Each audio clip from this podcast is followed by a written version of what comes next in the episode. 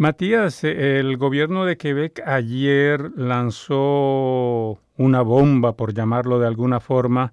El ministro de Inmigración dio por terminado el programa de la experiencia quebequense que de alguna forma permite a estudiantes extranjeros acceder rápidamente al estatus de inmigrante aquí en Canadá. ¿Cuál es tu estatus aquí en este momento en Canadá? Bueno, mi estatus acá es de estudiante internacional, integrante de la Comisión Escolar Marguerite Bourgeois. Yo estoy estudiando fotografía en un centro de formación profesional en la Chine, Montreal, y acabo mi formación en enero. Así que yo, pues, obviamente tenía, como muchos aquí, la idea de, de valorar mi estadía acá con una residencia permanente porque ya empezaba a trabajar, a construir mi red profesional, mis contactos acá en, en el Quebec, en Montreal, y pues obviamente también porque me encanta vivir aquí por los valores que la provincia y la nación de Quebec puede tener eh, vivos acá. ¿Y cómo recibiste esa noticia? Pues mira, Pablo, tú hablaste de una bomba, yo creo que eso fue una bomba para todo el mundo, porque nadie lo vio venir ni, tanto los estudiantes como los, los agentes de acá, profesores, personales de, de los centros de formaciones, la gente recibió eso como una bomba y no pudieron entender por qué.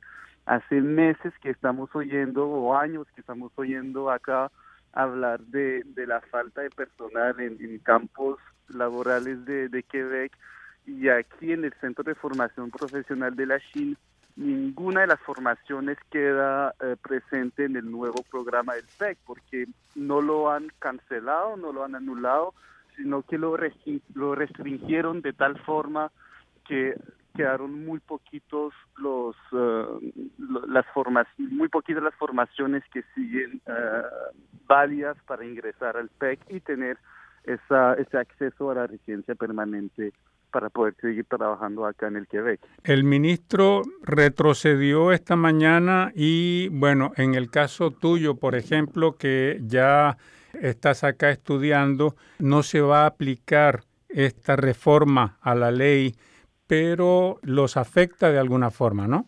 Claro que nos afecta, es una, como dijiste, fue una bomba, como una, una confianza que la gente tenía en su porvenir. Aquí la gente estuvo totalmente boca, quedó boca abierta frente a, a los cambios, esa realidad que al final, como dijiste, el ministro retrocedió, pero igualmente retrocedió hacia cierto punto.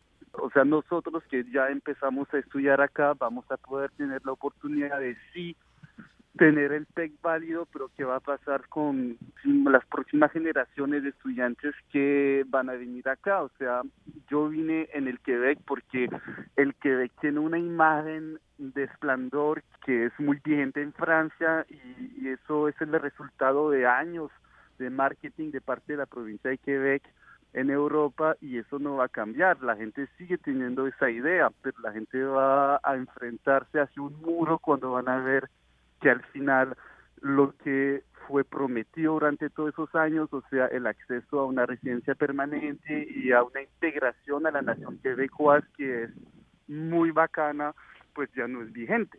Otro punto que me parece a mí muy importante y que no he oído mucho en, en los medios es el impacto para el personal educativo también. Acá en la comisión escolar de Marguerite Bourgeois, 33% de los estudiantes son partes de, de CSMB internacional, o sea que son estudiantes internacionales.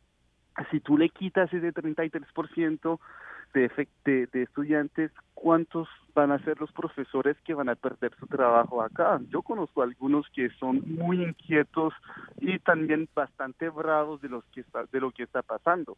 Matías, ¿te gustaría agregar algo en particular en lo que respecta a este caso antes de terminar esta entrevista?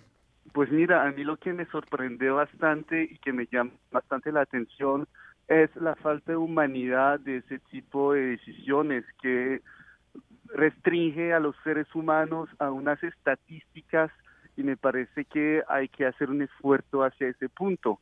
Uno puede oír las, las historias de vida de gente que ha dejado todo detrás para investir su porvenir acá en la nación de Quebec y hay que respetar a esa gente, que sean franceses, africanos, suramericanos o de cualquier parte del mundo. Yo tengo una compañera que vino acá a Montreal dejando a su marido y a su segundo hijo en Francia para que ellos tengan tiempo de liquidar la casa y todo lo que había que vender. Ella vino aquí a empezar otra vida, a volver a estudiar y ella recibió como una bomba atómica esta decisión política que nadie nadie esperaba, ¿no? Y eso me parece una falta de humanidad muy grande.